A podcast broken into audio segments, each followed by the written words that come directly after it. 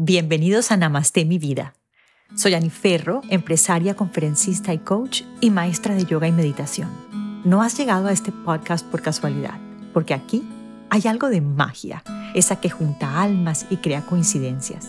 Prepárate para conocer personas extraordinarias que con su caminar inspiran vidas y que además han puesto al servicio sus dones y talentos gracias a un profundo conocimiento de sí mismas. ¿Qué te llevarás de aquí? Ajá, la certeza de que tú también puedes lograr tu máximo potencial, pero sobre todo, mucha inspiración para conectarte con esa energía creadora y abundante que hay en ti. Namaste mi vida.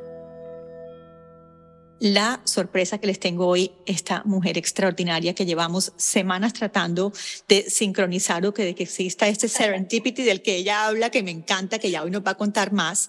Mi invitada de hoy es para mí una mujer admirable, porque es una mujer que ha abrazado su autenticidad, ha encontrado su mezcla y además se ha dado al privilegio de compartirla. Y yo cuando pienso en Mari Carmen Obregón, esta es la frase que se me viene a la mente. Estos que ayudan a otros a brillar lo han entendido todo. Oh, y yo creo que Mari Carmen, ay divina, mi amor, bienvenida, namaste mi vida. Wow. Qué poderosa alfombra roja para este podcast y para esta conversación. Me acabas de dar en el centro de mi alma. Wow. Ay, mi corazón, pues mira, a veces en esto que nosotros hacemos no sabemos la dimensión o el impacto que nuestra contribución tiene en el otro. Y tú has llegado a mi vida en momentos de oscuridad y me has iluminado. Y yo siempre te, he contado que yo uso mucho tus libros en mis coachings, en mis sesiones de coaching con mis alumnos. Bueno, hoy vamos a hablar de eso, porque Mari Carmen es una de esas personas que necesita como cinco podcasts, porque podríamos extendernos en diferentes temas. Pero hoy yo quisiera que habláramos sobre todo del propósito, que sé que es algo que te preguntan mucho y algo que tú, mejor dicho, explicas al derecho y al revés. Y tengo pues muchas preguntas que hacerte, pero la primera, quiero que nos digas por qué te dicen charms. Ay, me encanta la pregunta. Fíjate que de niña, mis amigos, yo soy originaria de una parte de México que se llama León, Guanajuato, está en el centro del país. Entonces, eh, viví ahí toda mi vida, hasta hace 20 años me vine a vivir a Ciudad de México, pero todos mis amigos de, mi ciudad natal empezaron como a deformar mi nombre, en especial una de mis amigas me decía Mari Carmen, Mari Charming, Charms, Entonces se quedó el apodo de Charms, pero nunca me imaginé que no solo me estaban dando un apodo, sino me estaban dando mi propósito. Porque cuando entendí que el charm es esa forma única que cada persona tiene de expresar su alma creativa, entendí que por ahí era el camino que más feliz me hacía, que más plena me hace sentir, porque cuando tú logras que alguien se reconcilie con todo lo que puede llegar a ser y que se sienta orgulloso de lo que es, empieza a brillarle una luz en los ojos, que para mí ese es el premio, esa es la razón por la que me levanto cada día feliz. Entonces, me encanta no solo haber descubierto mi propio carisma, sino ayudarle a otras personas a que vean que de verdad el mundo que ellos perciben solo existe a través de ellos. Entonces, esas ideas, esa inspiración, todo lo que te gusta, todo lo que te emociona, incluso lo que no te gusta, todo eso son, son filtros que solo van a existir a través de ti y en este punto de tu historia. Mm. Entonces, a mí me gusta venir a sangolotear, a sacudir a las personas para que no se esperen, para que de verdad lo que hoy te inspira, lo que hoy te emociona, hagas algo, no tienes que hacer algo majestuoso, solo tienes que dar un pequeño paso hacia ese rumbo que te emociona, porque entonces se van a empezar a abrir nuevos caminos, se van a empezar a abrir puertas y ahí es donde vas a hacer el mejor uso de quién eres, el mejor uso de tus talentos y vas a hacer brillar tu carisma, la forma irrepetible que solo tú tienes de crear. Tú dices una frase que a mí me encanta y dice, lo que tú no hagas nunca va a existir. Exacto. Mira, hasta me pongo chinita porque aunque tuvieras un hermano gemelo que hubieran tenido más o menos la misma vida, la forma como tú percibes por un lado y por otra interpretas lo que percibes es irrepetible. Nadie en la historia de este planeta, y mira que lo revisé porque iba a dar un TEDx del Charm Factor, y dije, bueno, si voy a dar esta frase, necesito estar súper segura que es cierta, ¿no? Entonces lo chequé con personas de todas las creencias. Y es que tú existes tal y como eres una sola vez en la historia del mundo, aunque creas en lo que creas, ¿no? Entonces, tal y como eres ahorita, en este plano terrenal, solo se va a dar una vez. O sea, tú eres de verdad irrepetible. Entonces, ¿qué es lo que influye en esta manera de ver el mundo? Por un lado, tu equipamiento natural, ¿no? Tu charm, que eso lo notas desde niño, ahorita platicamos más de eso, pero tú vienes como equipado ya de nacimiento con talentos, con maneras de ver el mundo. Y eso es algo que vas a notar toda tu vida. Siempre vas a tener ahí presente esta manera de, de interpretar el mundo, porque por ahí están, yo diría, no uno, sino varios de tus talentos. Y además influye otra cosa, que es la experiencia cada lugar en el que has vivido, cada persona que conoces, cada podcast que escuchas, ahorita estamos matizando la forma de ver el mundo de muchas personas que nos están escuchando. Cada, no sé, cada experiencia como COVID matiza tu manera de ver el mundo. Es, es, decir, le pone ingredientes. Todas las experiencias, buenas o malas, cambian o transforman tu manera de crear. Por eso es tan importante tomar acción sobre tu inspiración. Yo le llamo acción inspirada porque imagínate esta combinación, Ani. Lo que eres de nacimiento, ¿no? Lo, que nadie más va a poder ser más que tú. Adicional a la forma que tienes de ver el mundo ahorita, que una alumna mía lo dijo precioso, este punto de tu vida es como una fotografía instantánea de tu manera de crear. Entonces, si no la sacas ahorita, después no va a existir. Tengo una alumna que me contó que, no sé, a los 20 años quería escribir un libro y ahorita a, los, a sus cuarenta y tantos se inscribió a uno de mis cursos y me, me, contó de ese libro, ¿no? Y entonces yo le decía, bueno, ese libro ya no va a existir ni siquiera a través de ti, porque tu manera de interpretar el mundo ya cambió. Entonces, por eso, o sea, no pasa nada. O sea, digo, es, ese, ese libro ya déjalo ir, suéltalo, te sirvió en su momento esa idea, claro. pero es, ese libro ya no va a existir. Mm. El que único que puede existir ahorita es el que en este momento puedes crear ese sí ya no lo postergues, porque ahorita sí ya sabes que tu manera de ver el mundo ahorita solo tiene un periodo de, existencia. Y tienes que, no lo tienes, más bien lo puedes sacar, porque entonces, ¿qué va a pasar cuando sacas esa versión? Le vas a hacer espacio a las que siguen. Luego muchas personas se esperan a... Al momento perfecto, que no existe, sí el momento perfecto que nunca va a llegar.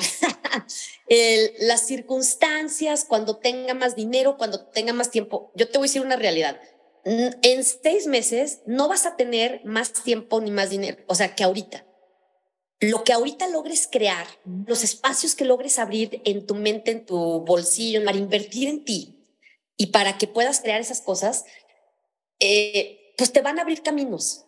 O sea, de repente no das ese salto porque crees que no tienes la preparación o el talento y por eso lo queremos postergar, pero normalmente es miedo, que es algo que nos acompaña siempre, ¿no? Mm. Pero a la par del miedo siempre tienes eh, esa cosquillita que te jala a hacer lo que tu alma creativa te está llamando a hacer.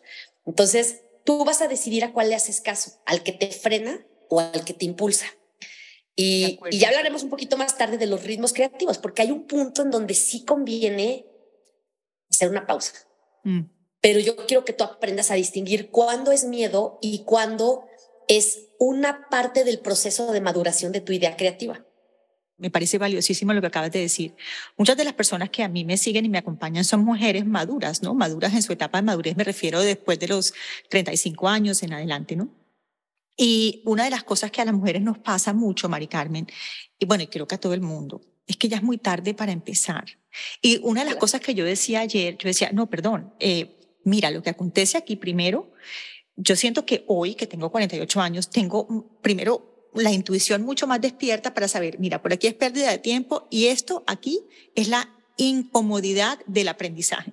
Todo aprendizaje, cuando uno da el paso, tiene un periodo de incomodidad, claro, porque es que te estás enfrentando a lo nuevo, justamente es un aprendizaje, ¿cierto? Eh, por eso. Y cuando, y yo creo que la madurez también nos da un poquito de esto. Yo siempre he dicho que para mí la herramienta más poderosa para el éxito es indiscutiblemente el autoconocimiento. Es cuando yo yo sé cómo me siento ante determinada situación y digo, ok, es que yo sé que esto está viniendo por acá. Entonces me parece valiosísimo que tú nos digas aquí, mira, todo proceso creativo tiene etapas. Eh, obviamente, si yo tomo la decisión de hacerlo hoy, me va a quedar perfecto hoy, por como en la persona que soy hoy, en la fotografía, como decía tu alumna, de la mujer que en este momento tiene a su haber las experiencias que ha tenido hacia hoy. Porque algo que yo quiero introducir aquí es esto que tú dices que me fascina y es, es que el propósito no es un fin, el propósito es el recorrido. Y quiero que nos cuentes un poquito cómo ves tú el propósito. Me fascina, mira, me tienes con la piel chinita todo el tiempo. Justamente en esa exploración, o sea, cuando empiezas a dar esos pasos, te vas a dar cuenta que hay un rumbo que te emociona más que otro. Porque una, mm, creo que una forma errónea con la que hemos entendido el propósito es que lo, lo percibimos, número uno, como una meta. Un propósito no es una meta, o sea, el propósito no es enflacar, el propósito no es, ese no es el propósito, esos son objetivos, son metas, son sueños. Lo importante de todas estas cosas es el rumbo que te están marcando. Cuando tú tienes un gran sueño, no es el sueño el que tienes que ir a cumplir, es el rumbo que te está marcando el que tienes que empezar a explorar, porque hay muchas personas te voy a contar como dos, dos etapas diferentes y mira que me tienes de verdad con goosebumps, con estas piel chinita. Nosotros eh, en Colombia le decimos eh, mericé, como un erizo. Mericé. Ah, bueno, estoy erizada en toda esta conversación. Fíjate que hay personas que me han platicado, estos son casos de la vida real, ¿no? Que estaban poniendo todo su empeño en, por ejemplo, en un puesto, en una empresa, y lo logran después de muchísimo trabajo y de muchísimo empeño y demás, y llegan y no sienten lo que creían que iban a sentir. Ese es un primer punto que quiero abordar hoy. Por otro lado, hay otra historia de otra compañera de una amiga muy, muy querida que quería ser parte de las Olimpiadas. Ay, tú me contas, yo, yo y esta historia era China, me encanta, sí. Es impresionante porque entonces, ella dice que desde chiquita, en sus dibujos que se encontró de lo que de niño sueñas, estaban los cinco aros. O sea, es un sueño de verdad de toda su vida. Y de repente ella quería ir a, China a las Olimpiadas, no se dio, ¿no? Iban a ser las, las Olimpiadas de Beijing, que fueron épicas. Y en ese momento, pues no se dieron las condiciones y todos pensamos que pues, no se había cumplido su propósito, ¿no? Su meta de ir allá. Cuando entendíamos el propósito todavía como esta meta. Y entonces me ofrecen a mí irme a China un año después a un proyecto a Shanghái, que es la, feria que se llama la Expo Universal. Yo ya había dicho que sí, pero no me gustaba cómo me sentía con la idea de irme. Es, hay que aprender a hacerle caso, no porque una oportunidad sea extraordinaria, quiere decir que sea tu oportunidad extraordinaria. Entonces yo ya había dicho que sí y algo no se sentía bien. Total, viene a México un, un ensayo de la pandemia, o sea, fue un periodo que se llamaba la influenza, que nos mandaron a nuestras casas también, pero 15 días. O sea, fue un periodo como más cortito. Y todos los proyectos internacionales se frenaron, incluyendo este. Entonces ahí fue cuando agarré valor y hablé con las personas que me invitaron al proyecto y les dije, oigan, ¿qué creen? No voy a poder ir. Pero antes de dar ese paso, hablé con mi amiga y le dije, oye, ¿quieres que te proponga esta, esta oportunidad? Digo, no son las Olimpiadas, pero pues, es un magno evento internacional. Obvio sí. Entonces la propuse, ya después me contó que le tomó como 45 eh, citas adicionales que le dieran el puesto. Em, voy a hacer un paréntesis. La razón por la que le dieron el puesto, fíjate qué chistoso. Después me contó el que me invitó. En su currículum, ella había quedado en segundo lugar en Fear Factor, en esta competencia latinoamericana que eres lo más atrevido del mundo. Sí, sí. Entonces, él vio su currículum para que vean que las credenciales importan menos de lo que crees. La educación es para ti, no es para presumir. O sea, cuando dicen doctor en bla, bla, bla, eso no le importa a nadie. Lo importante es en quién te transformaste en, el proceso de ser doctor, ¿no? Entonces, bueno, él vio el currículum de mi amiga y dijo, si esta mujer es capaz de, no sé, comerse alacranes, saltar de peñascos, va a sobrevivir perfectamente. Es candidata segura. E, es la candidata. No se va a distraer, digamos. Exacto. Entonces se va a China.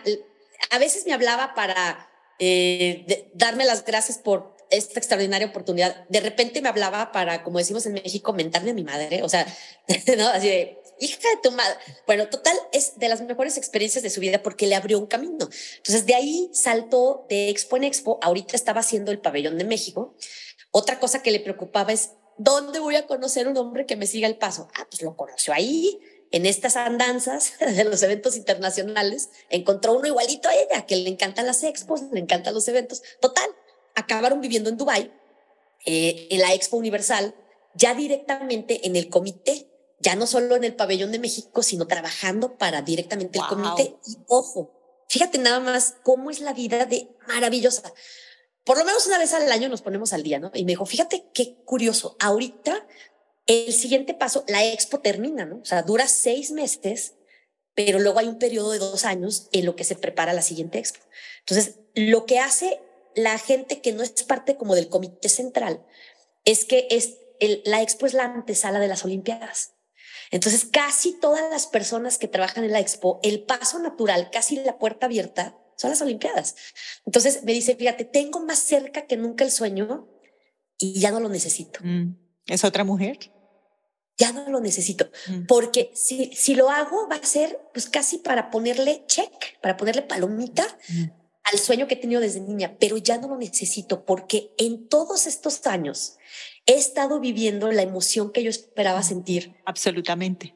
Entonces, esa historia, mira otra vez erizada, ¿eh? Porque ¿cuál es la diferencia entre la que llegó al puesto que quería y no sentía lo que esperaba?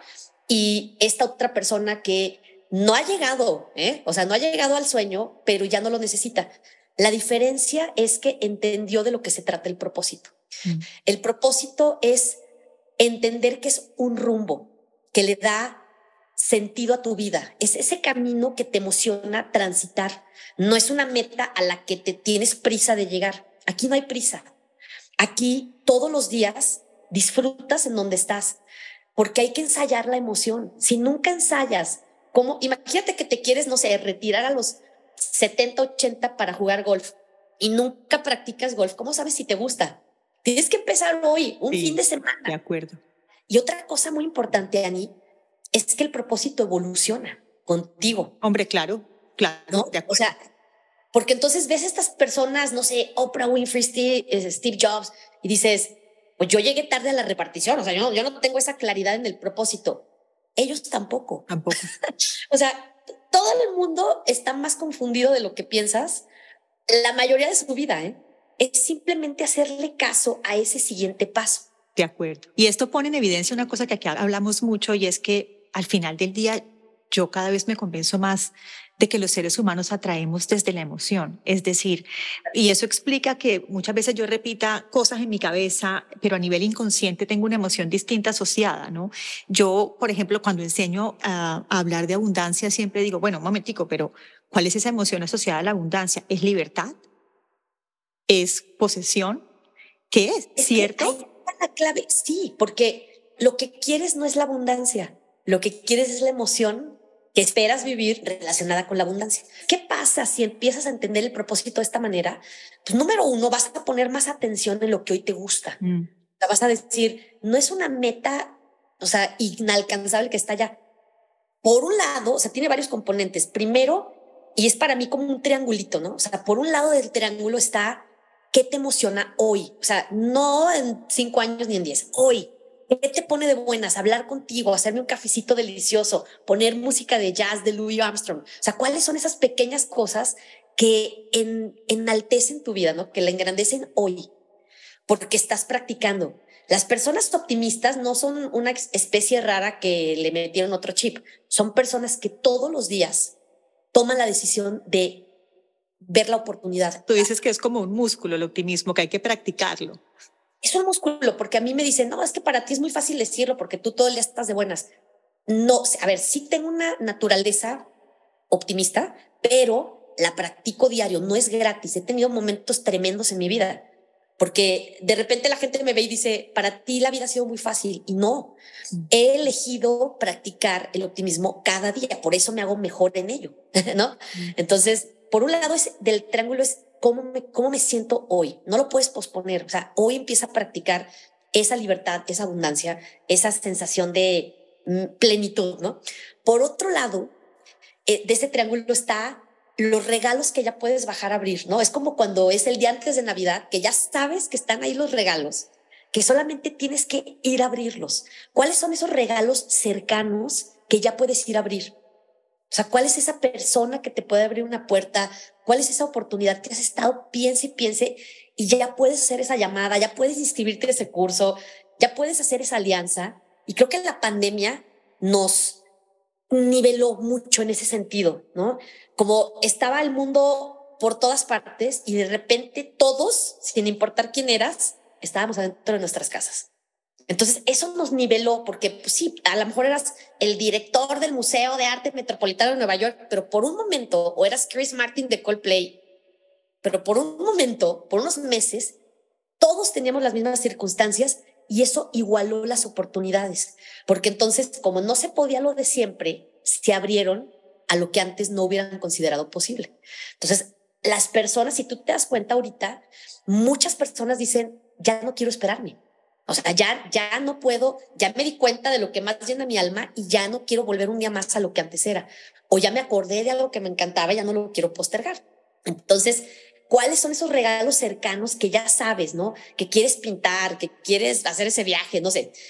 Y por otro lado, el último lado del triángulo son esos sueños casi que consideras imposibles, pero que hacen vibrar a tu alma, ¿no? O sea, ese sueño de, que hasta te da vergüenza decirlo porque dices, obvio no, pero ¿qué pasaría si solo te está marcando un rumbo? O sea, ¿qué pasaría si lo que quieres? Te voy a poner un ejemplo, ¿no? Yo quisiera que Reese Witherspoon. Sabía que ibas a decir eso. Yo quisiera que Reese Witherspoon recomiende mis libros en su book club. ¿Qué tan factible es eso? Bueno, pues es un salto cuántico, ¿no?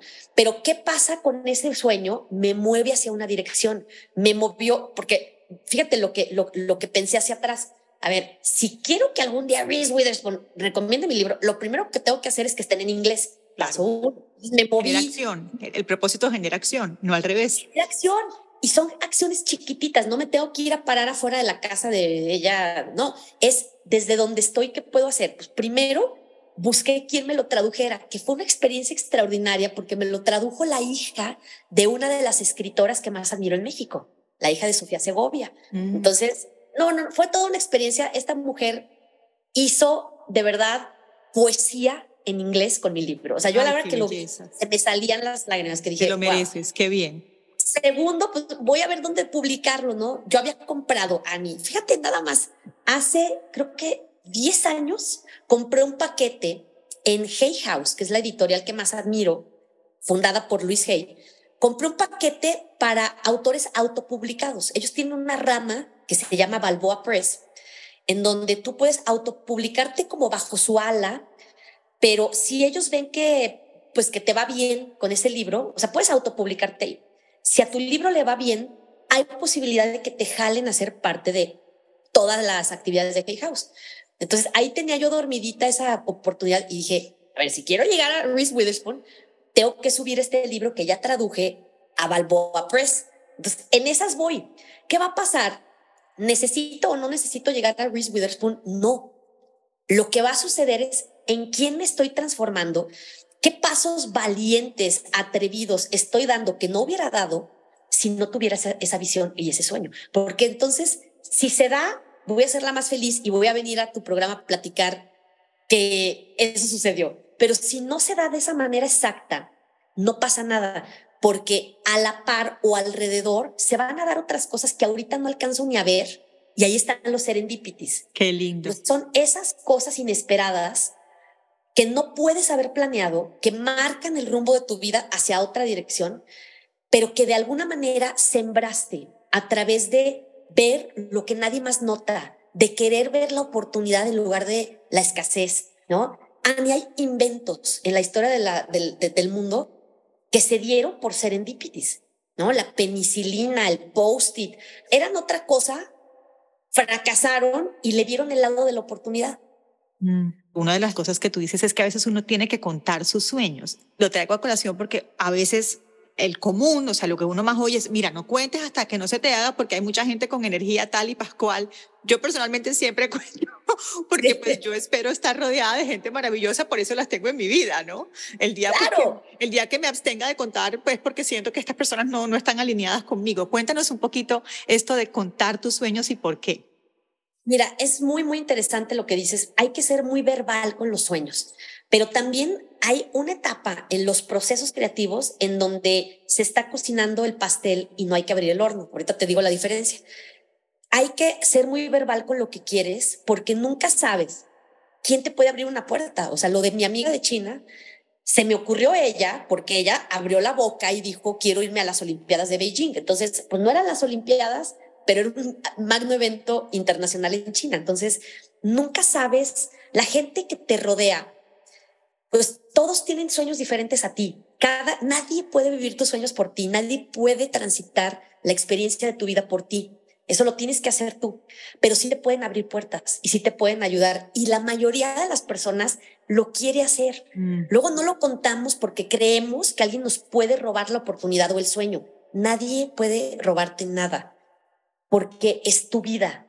Si por algo toman una oportunidad que parecía tuya, es que no era para ti. No era para ti. Yo estoy completamente de acuerdo contigo, mi vida. Hay otras. Entonces, yo creo que cuando eres muy verbal con lo que quieres, las personas tienen más ideas cuando se abre una oportunidad que se parece. Si nunca abres la boca, nunca te van a tener en mente. Absolutamente. Las oportunidades, absolutamente hay que hablar de ellas.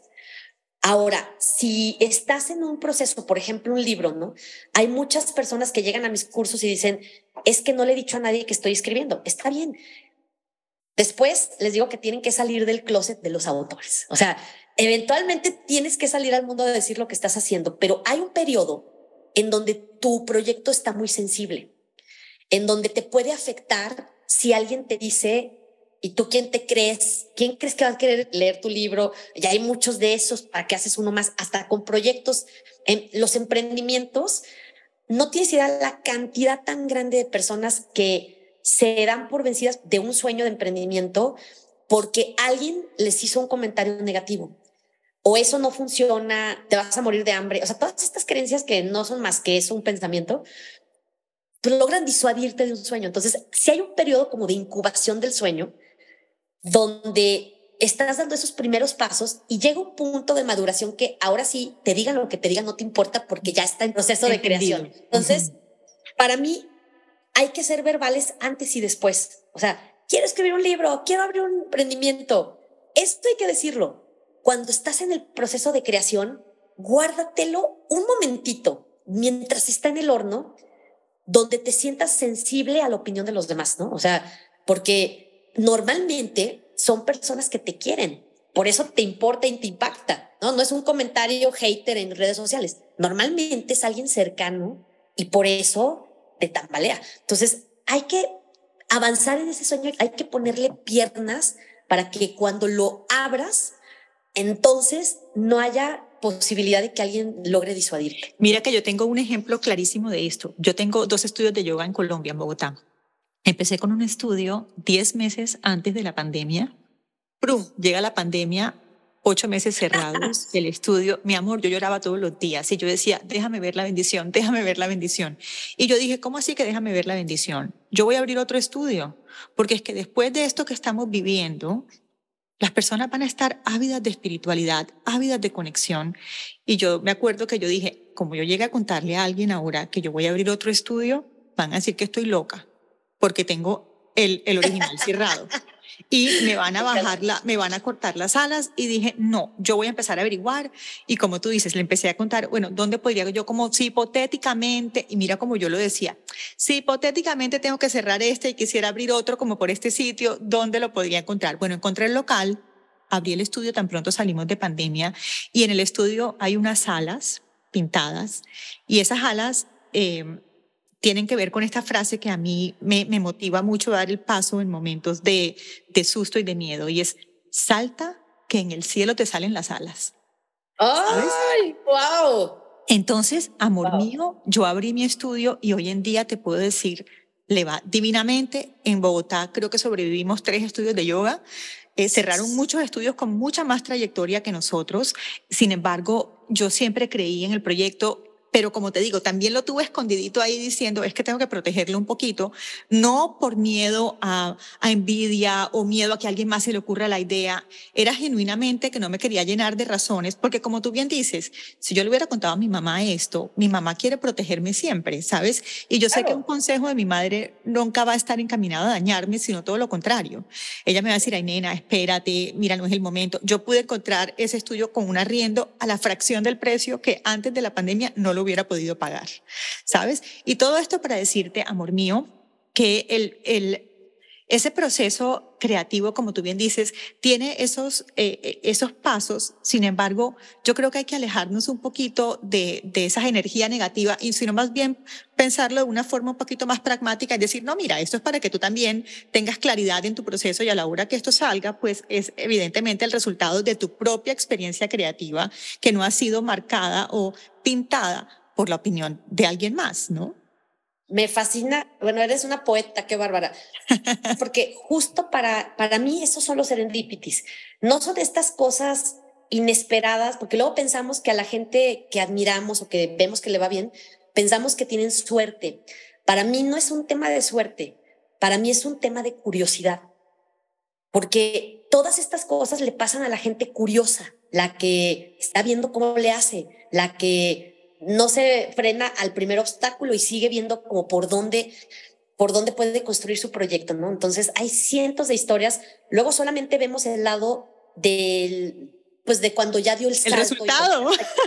sí, claro. Pero no sabes el iceberg que hay abajo de todo lo que esta persona tuvo que investigar, pasar, llorar, investigar, o sea, todo, todo lo que el proceso que te llevó ahí que, no necesariamente es terrible, pero sí es más, menos sexy de lo que ven después, ¿no? Todo proyecto que ves y admiras tiene un proceso de creación que no tienes idea qué le llevó a la persona a crear, ¿no? Entonces, por eso para mí las personas que se atreven son las admirables. Creo que en los colegios eh, habría que cambiar esa cultura de premiar al que se sacó 10. Yo premiaría a los que se atreven a, intentarlo, ¿no? Entonces, híjole, me encantan este tipo de historias, Ani, porque entonces, es otra comprobación de en qué momento ser verbal con tu sueño y en qué momento estás sensible y te toca a ti guardarlo adentro del horno en lo que ese pastel está listo para salir, ¿no?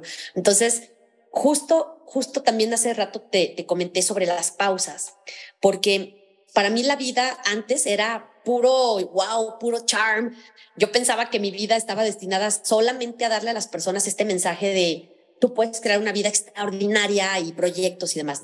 Y de repente me enfrento personalmente con una pausa donde no me sentía al 100, mi energía no era la que antes era, cosas que me gustaban dejaron de serme atractivas en ese momento.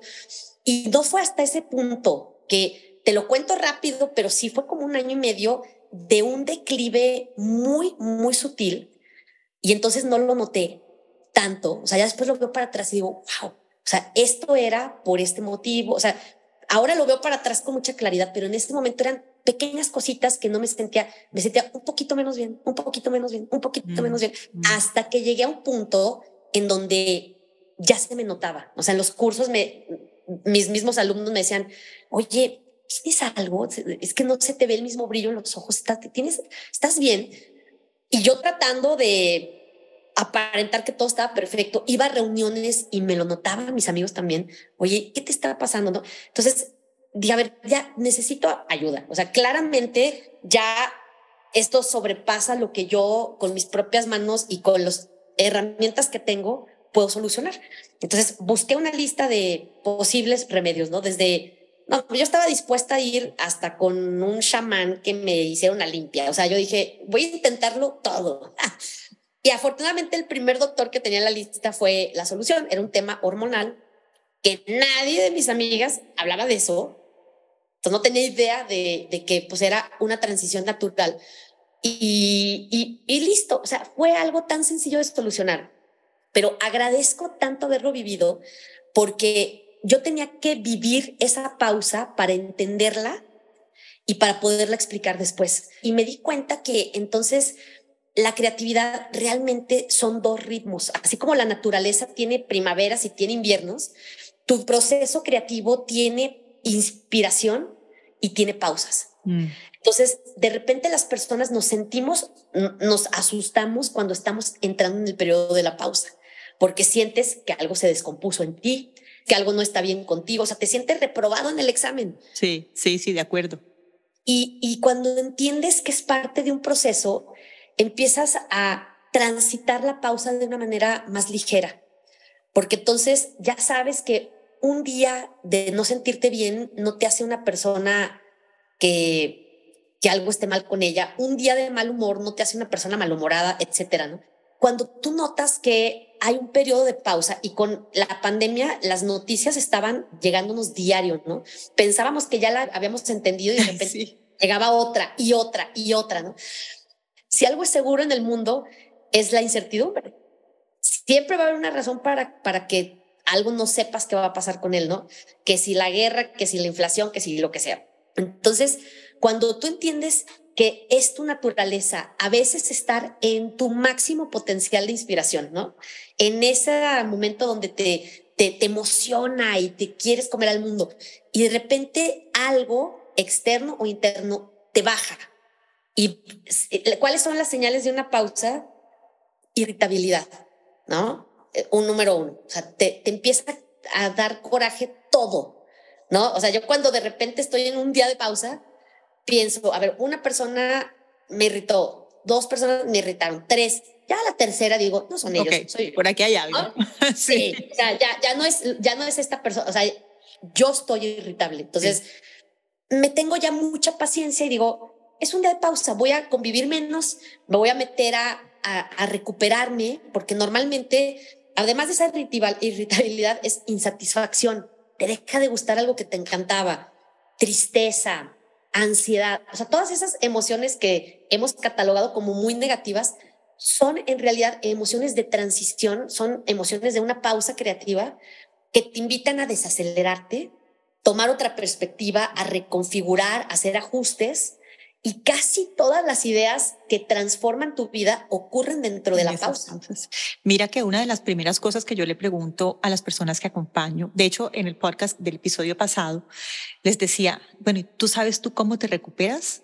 Wow. ¿Cómo te recuperas? Porque es que es importante, puedo decir, yo soy una persona extrovertida, a mí la gente me llena de energía, me, pero yo me recupero en silencio y soledad.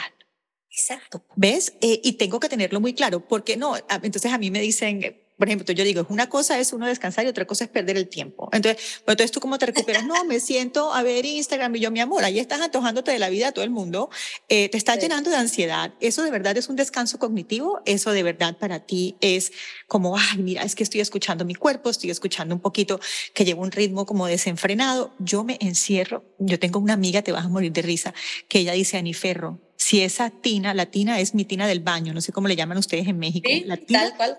Sí, sí, si esa tina tuya tuviera millas, tú hubieras llegado a la luna ya. me encanta. Porque yo me meto en mi tina y me desconecto, ¿sabes? Pongo música, ni siquiera un podcast, porque algo que me pasa mucho a mí, no sé si te pasa, es que yo como tengo este proceso creativo todo el tiempo, digo, uy, esto lo puedo usar, uy, esto lo puedo compartir, uy, esto lo... Claro. Oye, todo el tiempo yo tomo cursos o escucho podcasts, escucho audiolibros y tengo que tener una libretita porque todo el tiempo estoy tomando ideas de ahí, claro. Cuando ya entiendes el proceso creativo, no hay pausas. O sea, algo muy bonito que me ha gustado entender es que incluso la pandemia nos vino a invitar a esta integración. O sea, ya no es, no se puede estar todo el tiempo en la inspiración y en la hiperproductividad y tampoco te puedes quedar eternamente en una pausa. Es aprender a recuperarte. O sea, yo cuando tengo una pausa, pues lo primero que busco es algo que me dé paz. Mm. Porque a través de la paz, a través de quitarme esa sensación que arde o que te que te da ansiedad o que te da tristeza, a veces es una desconexión en donde simplemente no sientes. Mm. Y es horrible no sentir. Sí, de acuerdo. La paz te tranquiliza un poco en ese sentido. Es como si apagaras un fuego ardiendo, ¿no? Todavía no estás brincando de emoción, pero ya no estás en esa ansiedad o en esa emoción. Dentro de la paz empiezas a notar esas primeras ideas, esos primeros síntomas de curiosidad. La mm. curiosidad es muy calladita, no es tan alocada como la pasión, pero es igual de poderosa porque te marca un rumbo. Entonces, esa curiosidad, ¿qué significa? Que contenido se me antoja ahorita consumir, qué cosas se me antoja crear, con qué tipo de personas se me antoja convivir. Hay que poner atención en esas cosas. Mm, porque por ahí va a haber una que te va a regresar al entusiasmo y vas a decir, ¡Ah! ya sé lo que puedo hacer, ya sé a quién le puedo hablar, ya sé en qué voy a transformar todo este dolor. O sea, hay, hay alumnos míos que en el momento más bajo es donde decidieron hacer su proyecto más iluminado, mm. ¿no? Porque, mm. híjole, ¿en qué voy a transformar este dolor, este fracaso, esto, esta empresa que tuve que cerrar, este, esta enfermedad? O sea, hay, hay alumnos que en la mm, cama del hospital decidieron escribir su libro. Qué cosa más linda. Personas que cuando quebraron su negocio decidieron emprender otro negocio todavía mejor, ¿no? Entonces, la buena noticia es que siempre te llevas a ti contigo. Esa pausa no es un fracaso, es una transición que está matizando tu manera de ver el mundo. Sí, sí. Y hay algo que a mí me gusta mucho y algo que te quiero decir aquí, una de las cosas que más me impactó, eh, creo que fue tu Charm Factor, que lo leí, no sé si fue en el Charm Factor o en el efecto wow, pero algo que tú dices que a mí te confieso que me liberó. Mira, para que a veces uno no sabe el trabajo que uno pone allá afuera, la dimensión que tiene en la vida de otros. Tú hablabas de los diferentes tipos de creativo. Me voy a detener un segundo aquí porque yo a mí, ¿sabes qué me dejó la pandemia? A mí la pandemia me enseñó que soy una mujer inmensamente creativa, porque yo nunca pensé que era creativa, ¿sabes? Yo dije, es que el creativo es eh, el que sale con un iPhone o el que es capaz de pintar, o, ¿sabes? Yo decía, yo, yo no soy creativa, o sea, yo soy buena ejecutando. Ay, resulta que me encuentro en tu libro que una parte, uno de los creativos es justamente el que es capaz de ejecutar. Cuéntanos un poquito para liberar a todas las mujeres y hombres que nos oyen aquí, mi vida. Hombre, ¿Cuáles son esos diferentes tipos de creativos? Qué bonito que lo mencionas porque toda persona tiene un potencial creativo que a veces desconoce, ¿no? Entonces, porque el prototipo de creativo tradicional es el que da 50 ideas al día, el que es súper optimista. Entonces dices, ay, qué creativo eres. No, toda persona es creativa, pero tiene diferentes perfiles una universidad en, Buffalo, Nueva York, definió cuatro perfiles, que son los que yo enseño, que me fascinan porque son como una manera distinta de entender tu talento, ¿no? El primer, que es yo creo que donde más se libera la gente, es si te sientes o te han dicho que eres negativo, probablemente eres el primer tipo de creativo, que eres clarificador. Porque el talento creativo de estas personas se manifiesta a través de visualizar todas las posibilidades de prevención y riesgo. O sea, el talento, así como a uno se le ocurren ideas, el talento de estas personas es notar todo lo que puede fallar. Es un talento creativo, porque ven cosas que nadie ve. Ven esa letra negra eh, chiquita en el contrato que nadie nota. Te va a decir si en tu fiesta va a llover. Te va a decir si esto es una buena compra o no. Entonces, tienen esta habilidad tan desarrollada, son tan buenos, tan creativos en ese sentido, que la gente los hemos catalogado como ya vas a salir con tus cosas. No, hombre, ya, ¿no? Entonces, en lugar de negativos, hay que decirles creativo clarificador. Si tú eres esa persona, yo te invito a que nunca más permitas que alguien te diga qué negativo eres. Dile, no, no, no, no, no, soy creativo clarificador. Porque entonces, eh, me gusta mucho decir esta anécdota que una señora se me acercó en un curso y me dice, ¿sabes qué? Voy a llegar a pedirle una disculpa a mi esposo, porque todo el tiempo yo lo, pues discutimos muchísimo porque siento siempre que me quiere ponchar mis ideas, que me las quiere echar para abajo. Pero ahorita acabo de entender que al contrario, que me quiere ayudar. Mm. Porque una característica es que cada palabra que sale de la boca de un clarificador te ahorra un problema. Mm. Entonces, si aprendes a escuchar, a veces no te va a gustar, se te va a hacer el estómago así, pero si aprendes a escucharlos con una apertura distinta, te van a liberar de unas, no sabes. Eso es buenísimo tener en tu vida a un creativo clarificador. Después está el que todos conocemos como creativo, que es el ideador. Ese ideador es el típico que te da cascadas de ideas, no todas factibles, pero sí muchas posibilidades, ¿no? Y justamente el reto de este tipo de perfil es que tiene tantas ideas que a veces le cuesta trabajo ejecutar. ¿No? A veces se queda en el mundo de las ideas. Tú puedes distinguir muy bien a un ideador cuando, porque vas a escuchar muy seguido esta frase, es que no sé por cuál empezar. A ver, no, escoge una. es que todas son muy buenas, ¿no? Y te los encuentras después de años y, oye, ¿qué hiciste con tal? No, es que después se me ocurrió esto otro. Y les cuesta trabajo bajar. Tienen muchas ideas, poca ejecución. Entonces, el siguiente perfil es precioso también, es el desarrollador. Es el que es muy, muy talentoso para hacer factibles las ideas propias y las de otros. Te dicen, a ver, eso que parece imposible, te voy a decir cómo sí se puede. O sea, hay una versión que sí se puede. Y esto funciona hasta para los sueños, ¿eh? O sea, el que te dice no se va a poder, el que te dice, pero es que puedes hacer todo esto. El desarrollador te va a decir, mira, esta es la, la que sí puedes hacer. O sea, si ahorita no puedes llegar a Reese Witherspoon, lo que sí puedes hacer es traducir tu libro inglés. O sea, te ayudan hacer factible tu idea. Y por último está el implementador, el que toma acción. ¿no? El que tú y yo estamos platicando aquí y esta persona ya está investigando precios, oportunidades, opciones y demás. Entonces, normalmente tú tienes una mezcla por lo menos de dos, o sea, tienes dos perfiles predominantes de los que acabo de mencionar y tienes dos perfiles complementarios. ¿Qué significa esto? Que tu fortaleza está en los predominantes.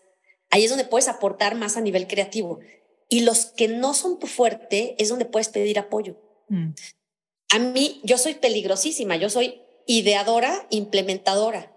Pues me he dado unos moretonazos porque yo pienso y actúo, pienso y actúo, pienso y actúo, ¿no? Entonces, yo tengo siempre, eso me ha quedado claro desde que conocí este principio, yo tengo que tener al lado de mí dos perfiles de diferentes maneras. Pueden ser freelancers o pueden ser tu familia o pueden ser amigos o parte de tu equipo. Pero yo necesito tener un clarificador que me diga todo lo que no quiero escuchar, pero que sé que necesito saber. Y por otro lado, como no voy a aceptar un no, necesito una persona que vea cómo sí se puede. Mm, mm, qué lindo. Y sabes que me gusta mucho porque esto nos introduce también. Primero, me parece precioso porque partimos de la base de que todos somos creativos. Y eso, eso libera. A mí mira, te quiero agradecer aquí delante de todo el mundo ah, porque me, liberaste. Yo decía, pero claro que sí. Primero, libera. Segundo, pone en evidencia también que a pesar de que uno no se las sepa todas, siempre tiene los recursos a su alcance para poder implementar o llevar a cabo o materializar aquello que tú quieras en la vida. Y me introduce a algo que me encanta, que tú dices dentro de esos pasos para encontrar tu charm, que me fascinan. Y el primero es reconocer, primero que eres multitalentoso. Eso me parece precioso. Tú nos hablarías un poquito, sé que no tenemos mucho más tiempo, pero nos hablarías un poquito de esos pasos que tú recomiendas o bueno, o como de esas, más que pasos, a mí no me gusta decir pasos tampoco porque eso parece que después de eso tiene que hacer esto, ¿no? Como este acercamiento que tú recomiendas para encontrar eh, tu charm. Claro, mira, lo primero que quiero clarificar es que no es una X en un mapa del tesoro que yo te pueda decir dónde está. O sea, porque luego la gente quiere la respuesta fácil, ¿no? O sea, ¿cuál es mi charm? O sea, ¿dónde, dónde voy a escarbarlo? ¿Dónde está? Es una exploración que va a tener un inicio, que probablemente es esta, donde lo estás escuchando por primera vez, pero no va a tener un fin, porque tu charm, así como el propósito, tiene matices que cambian toda tu vida, ¿no? Entonces, el primer punto para que distingas tu carisma, para que lo empieces a identificar, es acordarte que jugabas ser de grande cuando eras niño. Ese es un paso importantísimo. Porque, a ver, ¿tú qué jugabas ser de grande cuando eras niña? Cuéntame, Ani. Te vas a morir de la risa. Imagínate que yo jugaba que era diplomática y que yo ayudaba a muchísimas personas a vivir mejor. Pero óyeme la historia. Yo me casé con un diplomático. No. Oye esto. Y lo que yo hago hoy es justamente contribuir con mi granito de arena, con mi testimonio de vida, a mejorar la vida o a hacerle creer a todos que es posible para ellos también. Increíble. Pues mira, es que en, en esta etapa de tu vida está un momento muy honesto de tu creatividad, ¿no? Muy transparente, porque no tienes toda esta bagaje que después tienes en la vida de te vas a morir de hambre o muchas creencias que nos limitan terriblemente. Esta es la etapa de mayor libertad creativa de toda tu vida. Es donde no te juzgan, donde tú escoges jugar a lo que se te antoja, lo que más te emociona. Entonces, un niño, no, me han dicho no sabes la cantidad de cosas. En el libro de pausa tengo como una descripción de lo que significa cada, cada profesión, porque me han dicho superhéroes, astronautas, biólogos marinos, agentes de seguros, o sea, toda una serie de profesiones. Entonces, un niño no tiene la idea completa de lo que implica o de lo que significa. En esa edad no sabe lo que significa ser un astronauta o un, sobrecargo o un piloto de coches de la Fórmula 1. Lo único que un niño ubica muy bien es la emoción que siente. Mm. Ahí es a donde te tienes que ir, porque la emoción es lo que buscas. La emoción es lo que quiero que identifiques, porque la emoción esa ha marcado, es, es como la gran huella de tu vida. Es en donde puedes ubicar muy bien en dónde son los escenarios en donde brillas más, en donde puedes aportar mayor valor, en donde más feliz te sientes, porque están permitiéndote vivir esa emoción. Y ojo, que esa emoción no tiene que ser laboral necesariamente. A veces son cosas que haces a nivel personal, pero que te llenan la cubetita del alma y que te permiten sentirte, porque tenemos como tan escindidas estas partes de nuestra vida, ¿no? Laboral, personal.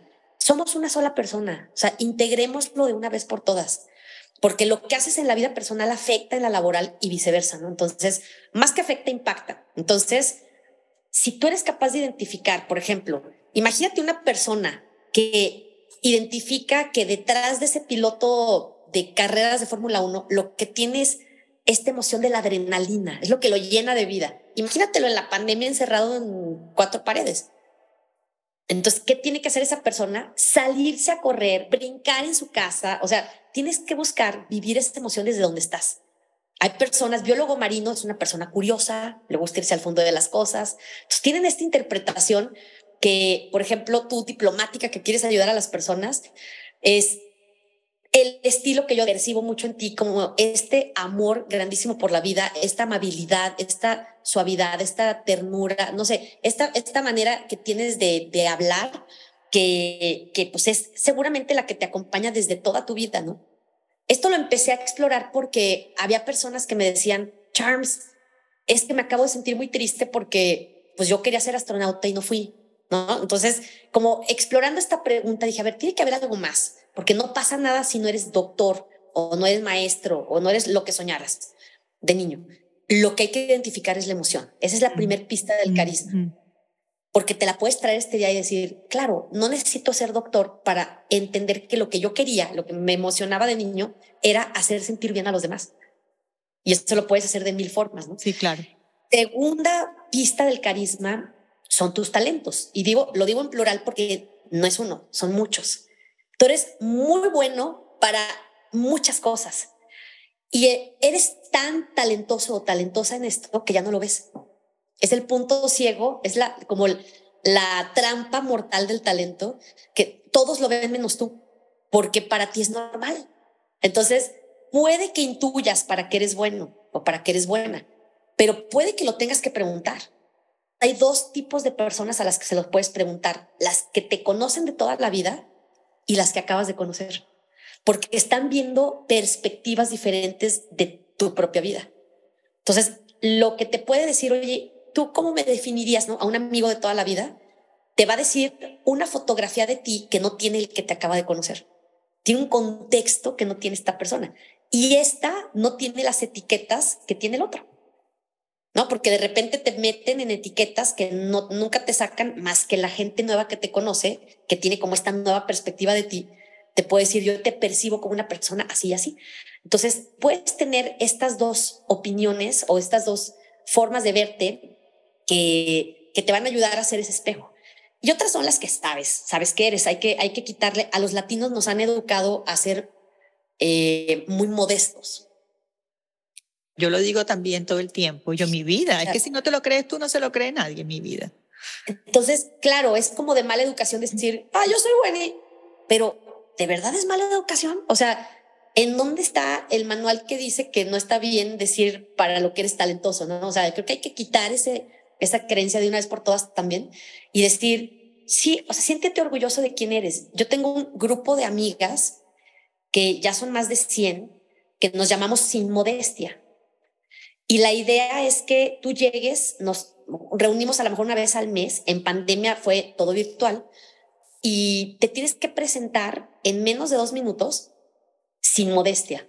O sea, tienes que sacar todos tus más grandes logros y decirlos cómodamente. Toma, como dice una de mis amigas, toma varias sesiones que te salga bien, porque al principio te cuesta, pero tienes que ser capaz de decir, soy Charms, me encanta impactar la vida de los demás. Tengo tres TEDx, tengo tres libros, el cuarto viene en camino.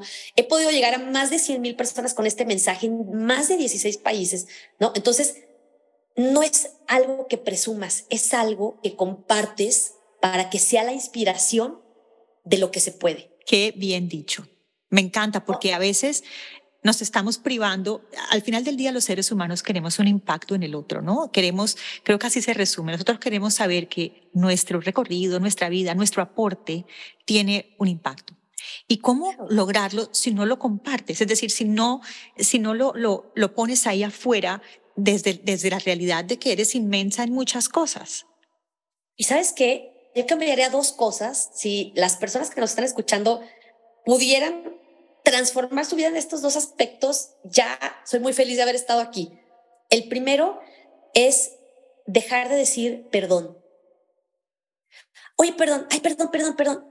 No pidas perdón de lo que no tengas que pedir perdón. O sea, nos disculpamos de, oye, perdón que te diga esto, pero ya me tengo que ir. ¿Por qué perdón? Oye, ya me tengo que ir. Quita la palabra perdón donde no toque.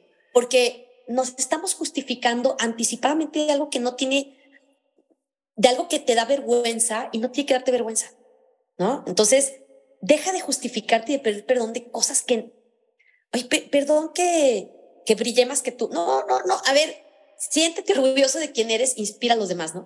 Entonces, no pidas perdón de lo que no tengas que justificarte. El perdón es una herramienta preciosa que está destinada para otra cosa, para ayudar a tu alma a sanar, pero no para justificarte de lo que eres. Siéntete orgulloso de lo que eres. Eso y aprende a decir gracias cuando alguien te dice algo bonito que ve en ti. Si te dicen, oye, me encantó tu libro, yo tengo que decir gracias, ¿no? O sea, porque si digo, no, no, no, no, no, no, no, o sea, nos da vergüenza que nos digan algo maravilloso Oye, qué buena eres para cantar. No, no, no, no, no, di sí, gracias. Sí, que eres muy buena para cantar, por ahí me enteré, entre otras cosas. Soy muy buena para cantar, sí. Entonces, hay que sentirse orgulloso del talento y son pasitos que hay que practicar. Tampoco no puedes ser una persona totalmente distinta de la noche a la mañana. O sea, hay que ir en ese camino de transformación porque la realidad es que a través del tiempo si eres hasta celularmente otra persona.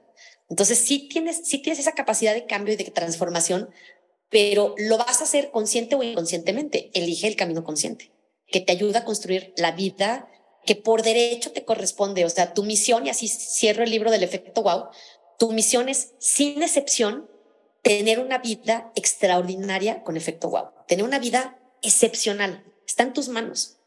Entonces, y esta misión es tu derecho. Eh, y quiero, eh, pues, irnos ya encaminando hacia, hacia el final. Te quiero hacer una pregunta que, que, pues, una persona como tú, como tú bien dices, pues es una persona muy optimista, una persona que se ve muy a gusto consigo misma, que se disfruta a sí misma. Yo estoy segura que como todos has tenido momentos de oscuridad y quiero pedirte que me digas cuál es esa herramienta que a ti más te sirve para salir de esos momentos de oscuridad. Uf, mira, te las voy a decir en dos partes porque uno de los mayores momentos de oscuridad fue cuando quebré mi primer negocio, fue uno de los lutos más grandes que he pasado o de los duelos más grandes que he pasado porque era un fracaso que me, que me pegó en todo el alma, ¿no?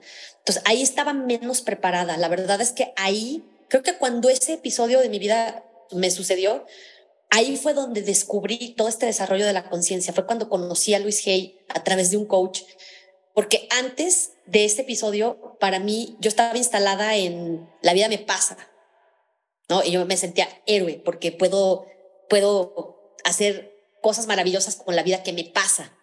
Y a partir de ese momento fue tan profundo que entendí que la vida es mi responsabilidad. Ese cambio es invaluable, o sea, es de las mejores herramientas porque entonces ves que hay opciones, aún en los capítulos más oscuros de tu vida, ves que siempre hay algo, un paso pequeño que puedes dar para ir otra vez al rumbo que te hace vibrar tu alma. ¿no?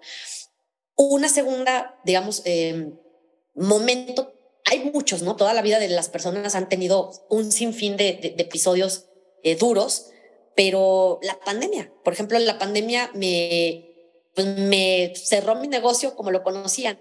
En su mayor parte yo viajaba por el mundo a dar conferencias y talleres y la parte digital la tenía, pero la tenía descuidada porque no tenía tiempo, me la pasaba arriba de los aviones. Entonces, de repente se me cancela todo lo que tenía por obvias razones. Yo con las tarjetas al tope porque pues, el año anterior había vivido la vida loca y Lady Gaga en Las Vegas y acá y allá y porque pues tenía esta perspectiva de todo lo que venía y pum, de repente nada, ¿no? Entonces fue un momento donde otra vez fue de mucha humildad de decir, ok, si tengo que empezar de cero, ¿dónde empiezo? ¿Qué es lo que más me gusta de mi negocio? ¿Dónde, dónde lo empiezo a reconstruir? Y con dos personas que son parte de mi equipo y, te podría decir que parte de mi vida y de mi familia, ¿no? O sea, dos colaboradoras queridísimas que dije, a ver, vamos a hacernos un paso atrás y cómo vamos a reconstruir esto. Entonces fue un momento sí de miedo, pánico, un momentito de decir, wow, o sea, ¿para dónde lo vamos a reconstruir? Pero ahora con mucho más herramientas, ahora con herramientas de decir, voy a ser muy paciente conmigo. Justamente tenía el libro de pausa por salir y yo sin dinero para hacer nada con él. Y yo sabía que era el mensaje perfecto en el momento perfecto. Y entonces una amiga me dijo, pues pide apoyo. Armé una página y puse donaciones, ¿no? Tres tipos de donación. Y les dije a mis amigos, hagan de cuenta que me voy a casar. Em, y esta es mi mesa de regalos. Yo he ido a todas sus bodas, yo he ido a todas las formas en que ustedes han elegido celebrar la vida, he sido parte. Esta es mi forma de celebrar la vida. Entonces, apóyame a que este libro exista, porque literal no tenía para hacer nada con él. ¿no? Entonces puse, a ver, eh, necesito tanto para la editora, tanto para la eh, diseñadora editorial, tanto para imprimirlo, tanto para una campañita de relaciones públicas. Entonces, la gente fue, o sea, podía donar, haz de cuenta, 25 dólares, 50 eh, o 200. Entonces, cada persona de mi círculo fue un amor tan grande, Ani, que hasta los menciono al final de mi libro. O sea, gracias a ti existe pausa, porque no solo me levantó, haz de cuenta que la ola me había revolcado y ellos me dieron la tablita de surf y me volví a levantar y entendí que entonces ese era el mensaje que me iba a mantener a flote durante toda la pandemia y así fue. O sea, pausa me rescató. Entonces yo te diría, para mí las herramientas es uno, reconocer lo que está pasando, o sea, con toda la humildad, saber que te llevas a ti contigo, esta persona que ya ha podido construir, ahorita puede reconstruir porque ya tienes además más experiencia. Tres, pedir apoyo.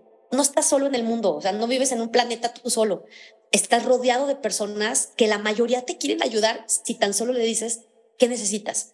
Mm. Y la contribución. A mí lo que me sacó, Ani, de este, de este bache que todos vivimos como planeta, fue enfocarme en cómo agrego valor en este punto de la, del mundo, cómo le ayudo a más personas, cómo, o sea, qué hago con lo que sé con lo que me gusta y con lo que tengo talento, ¿cómo le hago para que sea una tablita de salvación también para otros? O sea, ¿qué, mensajes puedo hacer? ¿Qué webinars? ¿Qué? Porque necesitamos salir como nadie entiende nada. O sea, ahorita no hay predicciones ni tendencias. Ahorita nadie entiende nada porque es algo que nunca hemos vivido los que estamos vivos en este planeta. Entonces, no sabemos cómo le vamos a salir para salir, no sabemos cuánto va a durar. Digo, sabemos que la historia se repite, y que haya habido pandemias en otro momento de la historia, pero no como lo que acabamos de vivir. O sea, entonces, para mí fue un recordatorio que de verdad tienes algo garantizado en tu vida, momentos de paz y momentos, digo, momentos de inspiración y momentos de pausa.